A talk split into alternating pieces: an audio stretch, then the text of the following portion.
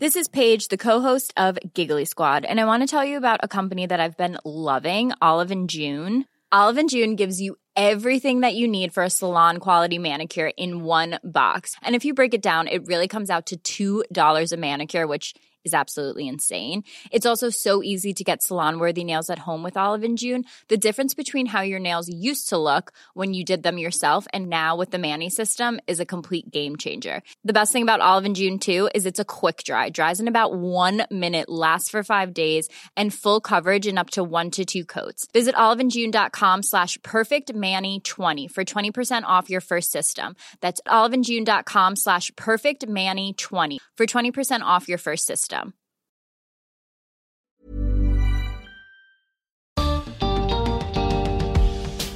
Bienvenidos a una edición especial del podcast de TED en español. Soy Jerry Garbulski y uno de los grandes desafíos que tenemos como humanidad es cómo combatir la crisis climática, la crisis del clima, el calentamiento global y una de las variables clave de eso es los bosques. Hoy estoy aquí en persona con Tasso Acevedo. Tasso fue jefe del Servicio Nacional de Bosques de Brasil hace ya algunos años en el año 2014 dio una charla TED muy linda sobre los avances que habían hecho para revertir la deforestación y hoy se considera un emprendedor socioambiental. Tasso va a dar su charla en español y seguramente al final le voy a hacer algunas preguntas. Así que Tasso, te escuchamos.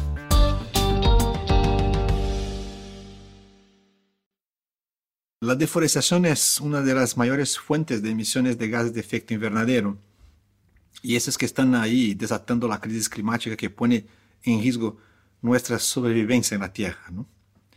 Solo es superada por la generación de energía, que es eh, la mayor fuente de emisiones. Por otro lado, los bosques son el mejor contribuyente para capturar y almacenar carbono en el suelo, así como para proporcionar refugio, alimentos, salud a millones de personas en todo el mundo. Entonces, no hay esperanza en la lucha contra la crisis de cambio climático si no detenemos la pérdida de nuestros bosques en los próximos 10 años. Brasil tiene la mayor área de bosques tropicales del planeta y al mismo tiempo es el país que más superficie de bosques pierde, año tras año. Esto transforma a Brasil en uno de los 10 mayores emisores de carbono del planeta. Entre los años 2004 y 2012 tuvimos una gran historia de éxito al reducir la deforestación en la Amazonía brasileña en 75% lo que resultó en la mayor contribución para reducir las emisiones de gases de efecto invernadero por acción humana realizada hasta esta fecha. Este esto fue una consecuencia directa de haber alineado las acciones del gobierno y sociedad. Se implementó un, un montón de actividades como el monitoreo de bosques casi en tiempo real, se combatió la tala ilegal y la corrupción, se demarcaron las tierras indígenas y crearon áreas protegidas e incentivaron las cadenas de producción sostenibles. Desafortunadamente, desde 2013, el escenario político institucional está cambiando dramáticamente. Y la deforestación, que aún estaba cayendo, ahora está acelerando debido a la falta de innovación y voluntad política. En 2018, ya era casi el doble de sus niveles más bajos en 2012. Hoy, Ningún país del mundo está talando más bosques que Brasil. Bajo el actual gobierno, la demarcación de tierras indígenas está paralizada. Se está proponiendo reducir las áreas de conservación como los parques nacionales. El Congreso está aboliendo las regulamentaciones destinadas a conservar las tierras privadas. Las agencias ambientales, la sociedad civil y la academia se ven socovadas y están siendo sistemáticamente atacadas por el presidente y sus ministros. El resultado es claro. Los niveles de deforestación explotaron en 2019. Y lo que es peor, más del 90% de esta deforestación está la ilegal. Para enfrentarnos la reversión de este humo, que es inaceptable, formamos Biomas Alerta. Es una iniciativa de una coalición de ONGs, universidades e empresas de tecnología que estamos trabajando en asociación con Google para reinventar la forma de monitorar los bosques y combatir la tala ilegal. Para empezar a abordar el problema es necesario tener datos buenos. Hay hoy 11 sistemas que hacen seguimiento de la deforestación en Brasil. Juntos han producido 150.000 alertas de deforestación en 2018. Pero los analistas tienen que invertir muchas horas para evaluar cada alerta y definir dónde y cuándo se sucede con precisión. Y también quién es responsable y si es legal o ilegal. Como consecuencia, menos de un por ciento de los alertas son validados y se permite tomar acción. Identificamos pues la necesidad de agregar un sistema que valide y refine los alertas para que estén listos para generar acción para detener la deforestación. Entonces hemos creado un método para validar y refinar cada alerta de deforestación utilizando el aprendizado de máquina aplicado en las imágenes satelitales diarias de alta resolución. Así podemos identificar la fecha y lugares precisos donde ocurrió la tala del bosque. Después de cruzar esta información con varios bancos de datos relacionados con la tenencia de la tierra y las autorizaciones, se genera automáticamente un informe para cada alerta que muestra una imagen antes y después de la deforestación y identifica claramente si fue autorizado y quién es el propietario responsable de esta tierra. El reporte final se parece con esta, una de estas multas de tránsito que recibes en tu casa con la fotografía de la placa de su coche cuando cruza el semáforo rojo. Todos los datos se publican de forma gratuita y están abiertos en la Internet con informes personalizados disponibles para diferentes grupos de cumplimiento. El tiempo para que los analistas accedan a la información bajó de un par de horas para unos pocos segundos. Y esto aumenta dramáticamente el número de alertas validadas que están disponibles. Con estos informes en mano, las autoridades pueden actuar de inmediato sobre las actividades ilegales, al bloquear el acceso al crédito, imponer multas y embargos y promover la reparación de los daños. Estas acciones se pueden registrar en la plataforma y también quedan disponibles públicamente. Pero no solo las agencias de control pueden beneficiarse de esta información. Los agricultores responsables pueden demostrar propiedades libres de deforestación. La industria, instituciones financieras, comerciantes y minoristas pueden conocer el riesgo de tener deforestación en su cadena de suministro. Con esto quiero llamar la atención sobre esto que está sucediendo en Brasil, el país con el bosque tropical más grande del mundo. Entre todos, tenemos que mantener la presión sobre los actores que causan la deforestación y apoyar y promover firmemente el uso sostenible del bosque para que podamos hacer de la deforestación una conversación del pasado. Bueno, Tasso, gracias por la descripción de, tu idea. Creo que em, me surgen muchas preguntas de esto y quiero hacerte algunas de esas preguntas. Primero es entender algo muy básico. Vi muchas listas de qué es lo más importante para detener la crisis climática, el calentamiento global. Y la verdad es que las listas de quiénes son los mayores culpables no son siempre las mismas. A veces hablan de la generación de energía, a veces hablan de los viajes, del transporte en general, de el otro día escuché que el cemento es una de las industrias que más eh, dióxido de carbono genera en la atmósfera. Tú dices en tu charla que es la deforestación. ¿Cómo entiendo estas diferentes listas y cómo ¿Cuáles son realmente los, los mayores contribuyentes a la crisis climática?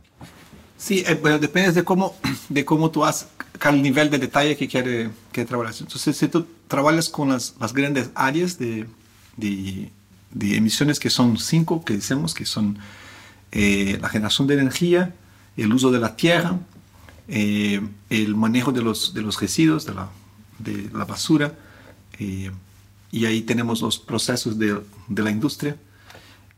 Eso si, si tomas estos cuatro, cuatro áreas, eh, la generación de energía es la, la, mayor de todas, después viene el uso de la tierra y los cambios del uso de la tierra, ahí tiene la mayor importancia. Y después viene eh, la, la, industria y, el, y la parte de residuos. Pero si tomas un sector muy específico, por ejemplo el sector de cemento, entre las industrias, sí es, es la industria con mayores tasas de emisión en el proceso industrial, así como la siderurgia, por ejemplo. ¿Y el, y el transporte dónde entra ahí? Tanto de los autos, los aviones. Transporte es parte de la, bueno, de industria. Vemos como parte de, de, energía. De energía, ah, está dentro es una parte de energía. Pero, mismo si tú comparas, por ejemplo, el transporte con, con la deforestación, deforestación emite mucho más que el transporte. Entonces, es un, es un poco, es fuerte. ¿no? Es, es, algo que varía eh, año a año, pero infelizmente, eh, en los últimos 15 años, eh, aunque hay procesos de, reducción de deforestación en unas partes, obviamente en otras, y, entonces continúa siendo una, una emisión muy alta. Eh, todavía, eso es interesante, eh, cómo hay partes del mundo que el bosque está creciendo, todavía acumulando carbono, como pasa en la mayoría de los bosques temperados, eh, el balance de, de, de, emisiones y remociones en todo lo que es bosque todavía es, es positivo, es decir, que capturamos más de lo que emitimos. Pero es, sí, es absolutamente fundamental para las metas climáticas que cerramos el la deforestación para que los bosques estén sumamente capturando lo máximo de carbono posible para reducir el, el cambio climático. Cuando dices que la deforestación es uno de los que más, que más contribuyen a la, al calentamiento global o a la generación de gases de efecto invernadero, ¿Eso es porque la actividad de deforestar, de cortar los árboles, genera eso o es por el, carbono que dejamos de capturar al no tener más, los árboles? Las dos cosas. Bueno, tiene menos captura, obviamente porque reduce el área, pero lo más importante es que tú tienes, tú tienes el carbono que está fixado en los árboles. Y cuando tienes la deforestación, hay dos procesos, o la quema de esto, y que genera montones de, de carbonos, o la decomposición ambos los dos, significa que el carbono que estaba estocado en las árboles ahora está en el aire. Entonces, ¿cómo que revertir el proceso de fotosíntesis? ¿no? Porque la fotosíntesis captura el carbono y te estamos poniendo, todo a la, la atmósfera. Eh, de una forma, eh, es, es como el trabajo de capturar y de formar las árboles que, que tarda decenas y centenas de años en un en un par de meses tú pones devuelva, devuelve la, a la atmósfera, ¿no?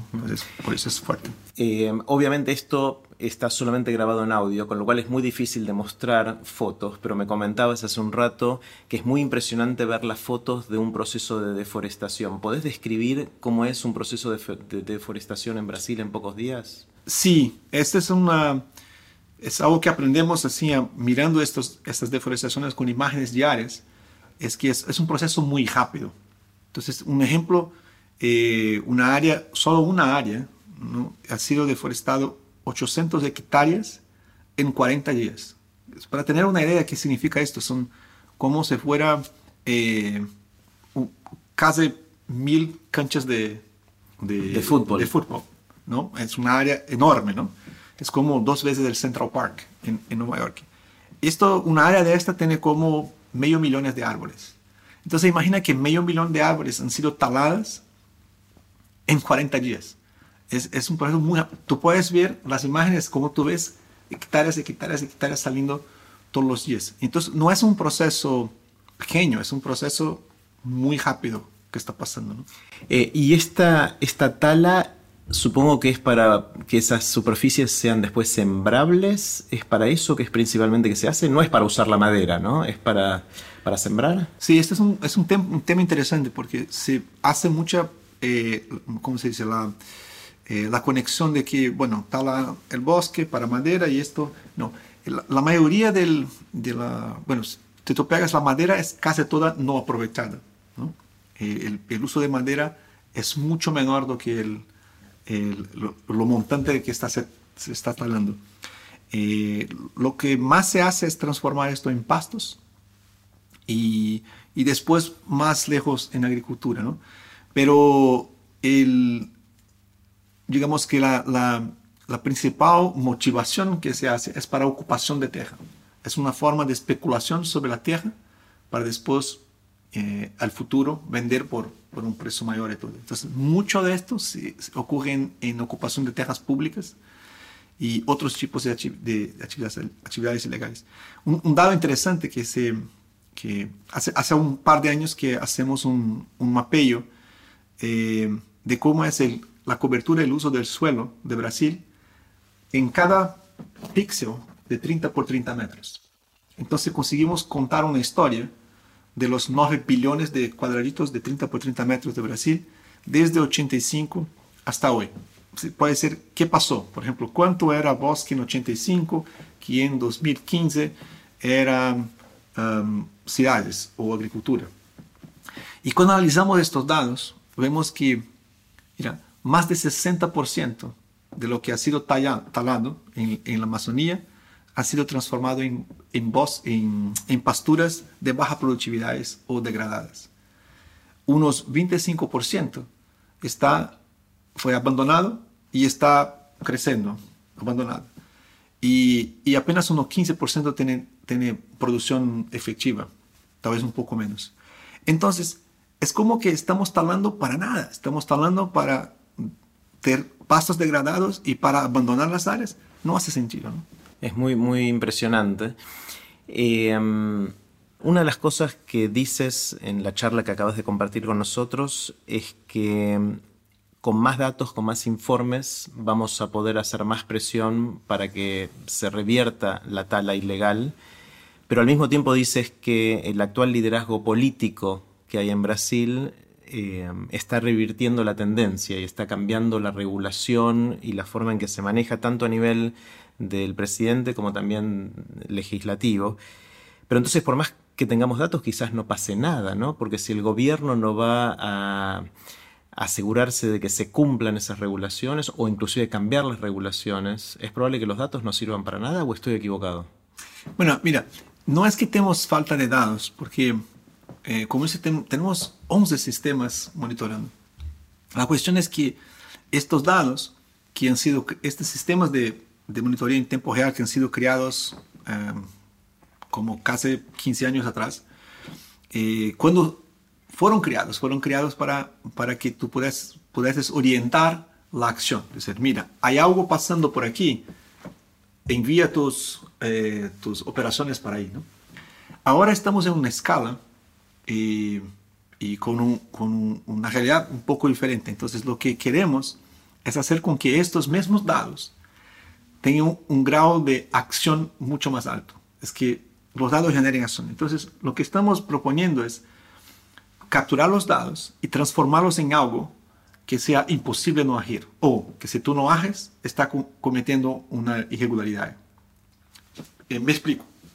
Entonces, si tú tienes los datos que dicen ahí, hay algo pasando, pero tú tienes todavía que preparar un reporte, no sé qué, tienes siempre la posibilidad de decir que es mucho tiempo, no tenemos personas necesarias y no podemos hacer tantos reportes. Y, y de hecho es, es esto, que tarda mucho tiempo. Entonces lo que queremos hacer es eso, como dice, crear algo que sea tan directo como el cambio que pasó cuando salimos de un, un policía que está ahí haciendo la multa. la multa para un radar que captura y le envía. No, no hay interferencia, tiene que agir. ¿no?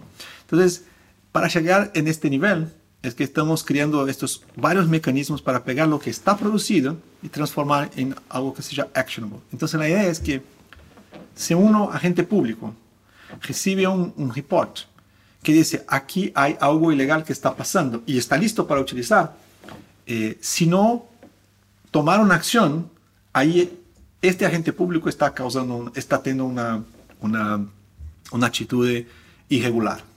Entonces, eh, uno de los, de los, aliados más importantes ahora en Brasil es, es lo, el Ministerio Público, ¿no?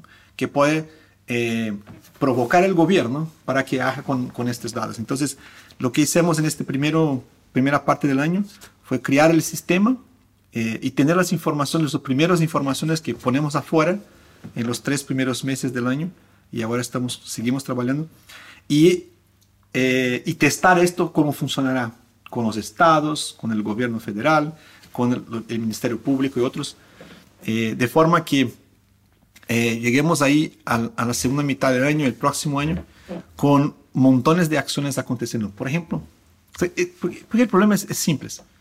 Tú no, no paras de pasar en el, en el eh, bueno, se mantener la velocidad o pasar en, el semáforo. semáforo rojo, porque hay un policía ahí le impediendo es porque tú sabes que si pasar va a tener un radar que va a enviar la multa.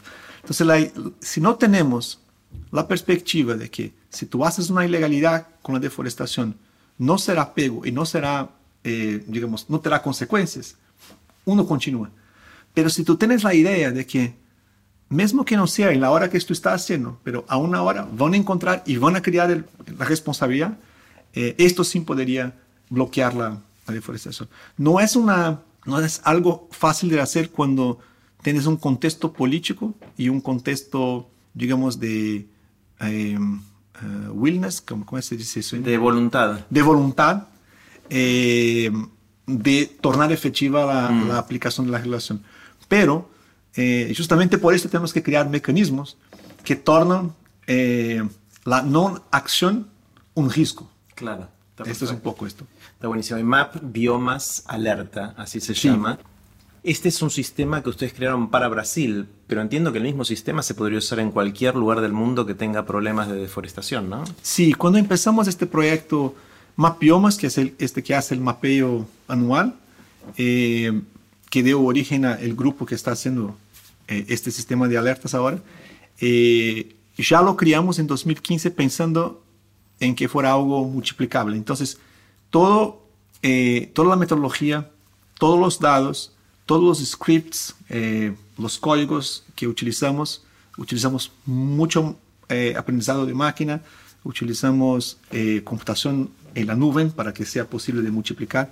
Todo esto está público y listo para que cualquier uno pueda utilizar. ¿no? Entonces, en el año, el año pasado, 2018, eh, empezaron procesos eh, muy similares de mapeo en, en, la región de Chaco, eh, Argentina, Bolivia y Paraguay.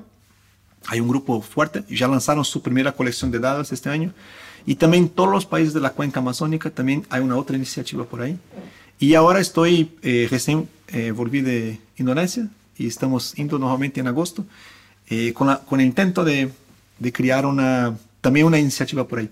En todos los casos, la idea es tener organizaciones locales eh, que son redes de cooperación entre académicos, eh, activistas o, o, técnicos de organizaciones no gubernamentales y, y gente de, de tecnología eh, para crear redes en cada país que sean capaces de hacer este tipo de monitoreo y análisis eh, por ahí. Entonces, eh, estos mismos grupos también esperamos que en los próximos meses y años también puedan implementar, si quieren, implementar MAP y Biomas Alerta también en sus regiones. Qué bueno, me gusta como la combinación de generar un sistema que aproveche la tecnología, la conectividad, la inteligencia artificial, el aprendizaje de máquina con mecanismos de presión social eh, puede generar un, avance en esto. Uno piensa, en esta época estamos hablando sobre los efectos eh, colaterales no esperados de las redes sociales, por ejemplo, de la tecnología en nuestra vida, nuestra privacidad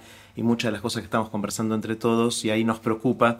Pero este sería un ejemplo en el cual esa tecnología y los mecanismos que estamos construyendo pueden ayudarnos a quizás mejorar un poquito el mundo, a revertir eh, algunos de los problemas que tenemos. Así que da, algo de esperanza todo esto, ¿no? Sí, y, yo pienso que es, esa es la, la cosa, ¿no? Es que eh, esas tecnologías han ayudado a dos cosas, ¿no? Es que tenemos una capacidad tremenda de procesar información y procesar rápido y en escala. Y esto nos ha permitido testar cosas nuevas muy rápido. Y por eso se, se evoluye eh, haciendo estos, procesos muy rápido. Y el segundo es que la forma como podemos comunicar y trocar informaciones hoy es también muy rápida. Entonces, por ejemplo, en este proyecto trabajamos con un ciclo de aprendizaje de, una semana a 15 días. Es decir, que es tan rápido que no se puede dibujar la metodología antes de iniciar. Lo que hacemos es, empezamos con una meta donde queremos llegar y vamos rápidamente en ciclos de, de, de 15 días, produciendo cada etapa y solo dibujamos toda la metodología cuando terminamos el producto. Cuando terminamos de ah, es así que se hace.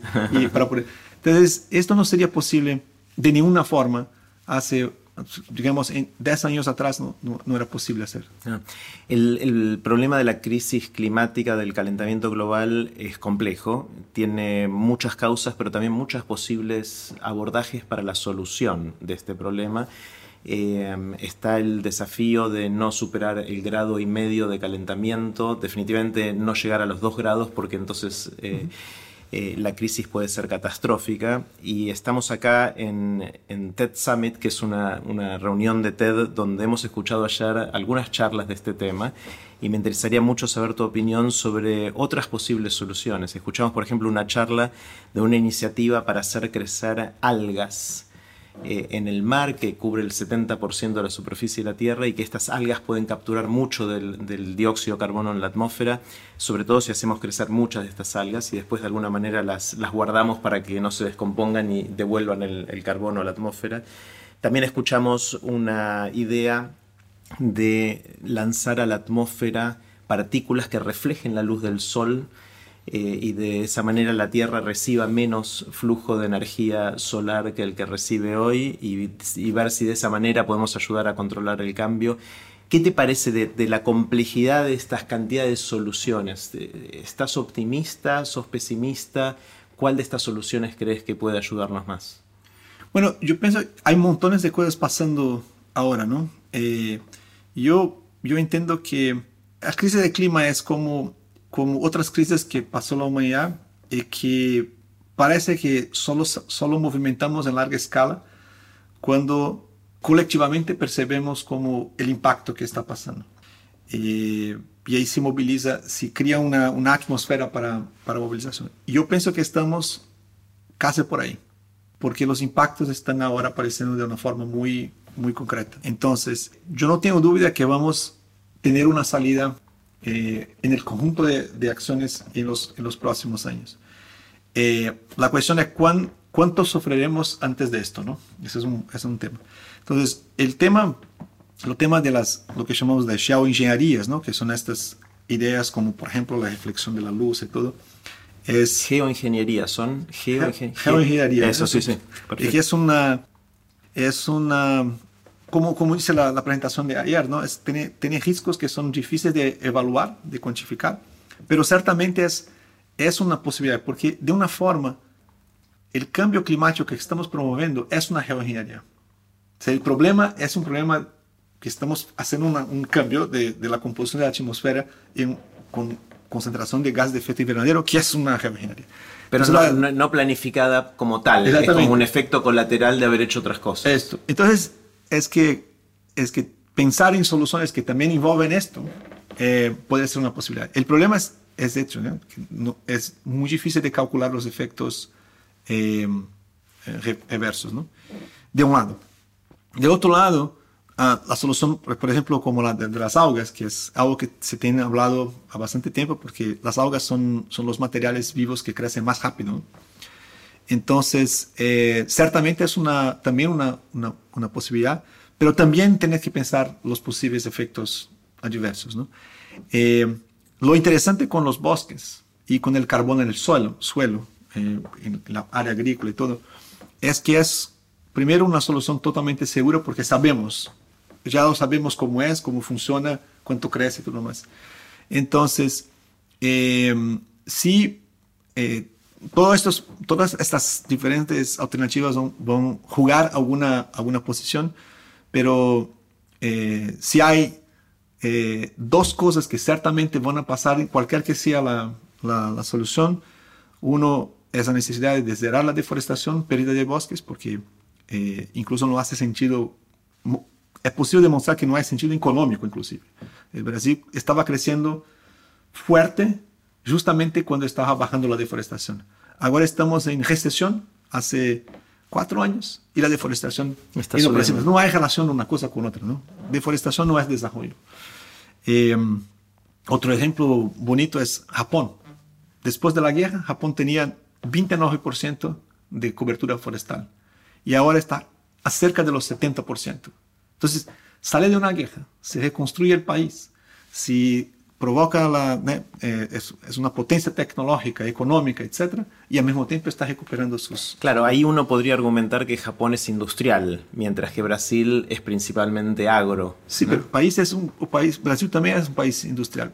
Brasil cuando, cuando estaba en, el, en, los, en los años 60, eh, 70, tenía un nivel de industrialización muy parecido, mm. con mucho más avanzado que Corea, por ejemplo, y muy parecido con, con, con los avances que estaban pasando en Japón pero es que tomar una, una, una jota de educación, de transformación importantísimo. Y Japón también produce mucho alimento, ¿no? Entonces, eso puede ser que, mm. solo para usar como ejemplo, que, que, deforestación no significa desarrollo, ¿no? Pero el, el, otro, el otro tema que, que será crucial es en el tema de energía. Y en tema de energía es básicamente lo que tenemos que hacer es electrificar el planeta. Es la primera cosa electrificar el planeta. Sí, porque si tú pegas todo el consumo de energía del mundo, un 20% es la forma de electricidad y 80% en otras formas, como los motores para los transportes, para el calentamiento, eh, calor para procesos industriales y todo más. Entonces, eh, pero la forma más, eh, más simple de producir energía sin emisiones o, o energía limpia o renovable es en la forma de la electricidad energía solar, energía eólica, eólica eh, hidráulica, térmica, térmica de, de la geotérmica. Entonces, mira, si tú tienes esto, eh, lo que tienes que hacer es, uno, lo máximo posible electrificar todo lo que puedas. Si puedes electrificar tu fogarero para cocinar, lo haga. Si puedes electrificar los coches, los vehículos, todo, lo haga, porque esto va a ser la forma más fácil de, de, transformar energía en, en en un formato que es sostenible. Y el otro es, bueno, mudar toda la energía eléctrica para que sea eh, renovable. Eh, y esos, hay muchas conexiones entre unas cosas y otras. Por ejemplo, el problema de las energías renovables tiene mucho a ver con la disponibilidad en cualquier lugar, ¿cierto? Porque es, eh, bueno, el suelo no está todo el tiempo, el viento también.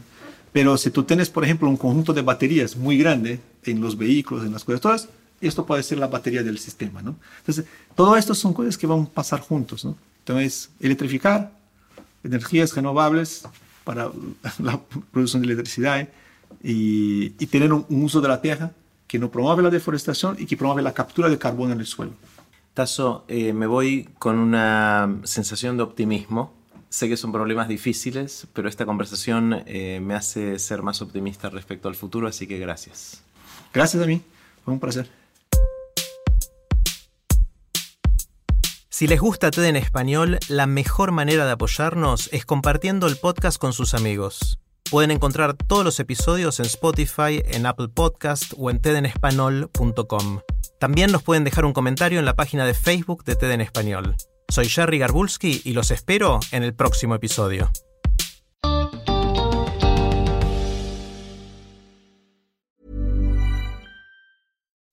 When you make decisions for your company, you look for the no-brainers. If you have a lot of mailing to do, stamps.com is the ultimate no-brainer. Use the stamps.com mobile app to mail everything you need to keep your business running with up to 89% off USPS and UPS. Make the same no-brainer decision as over 1 million other businesses with stamps.com. Use code PROGRAM for a special offer. That's stamps.com, code PROGRAM.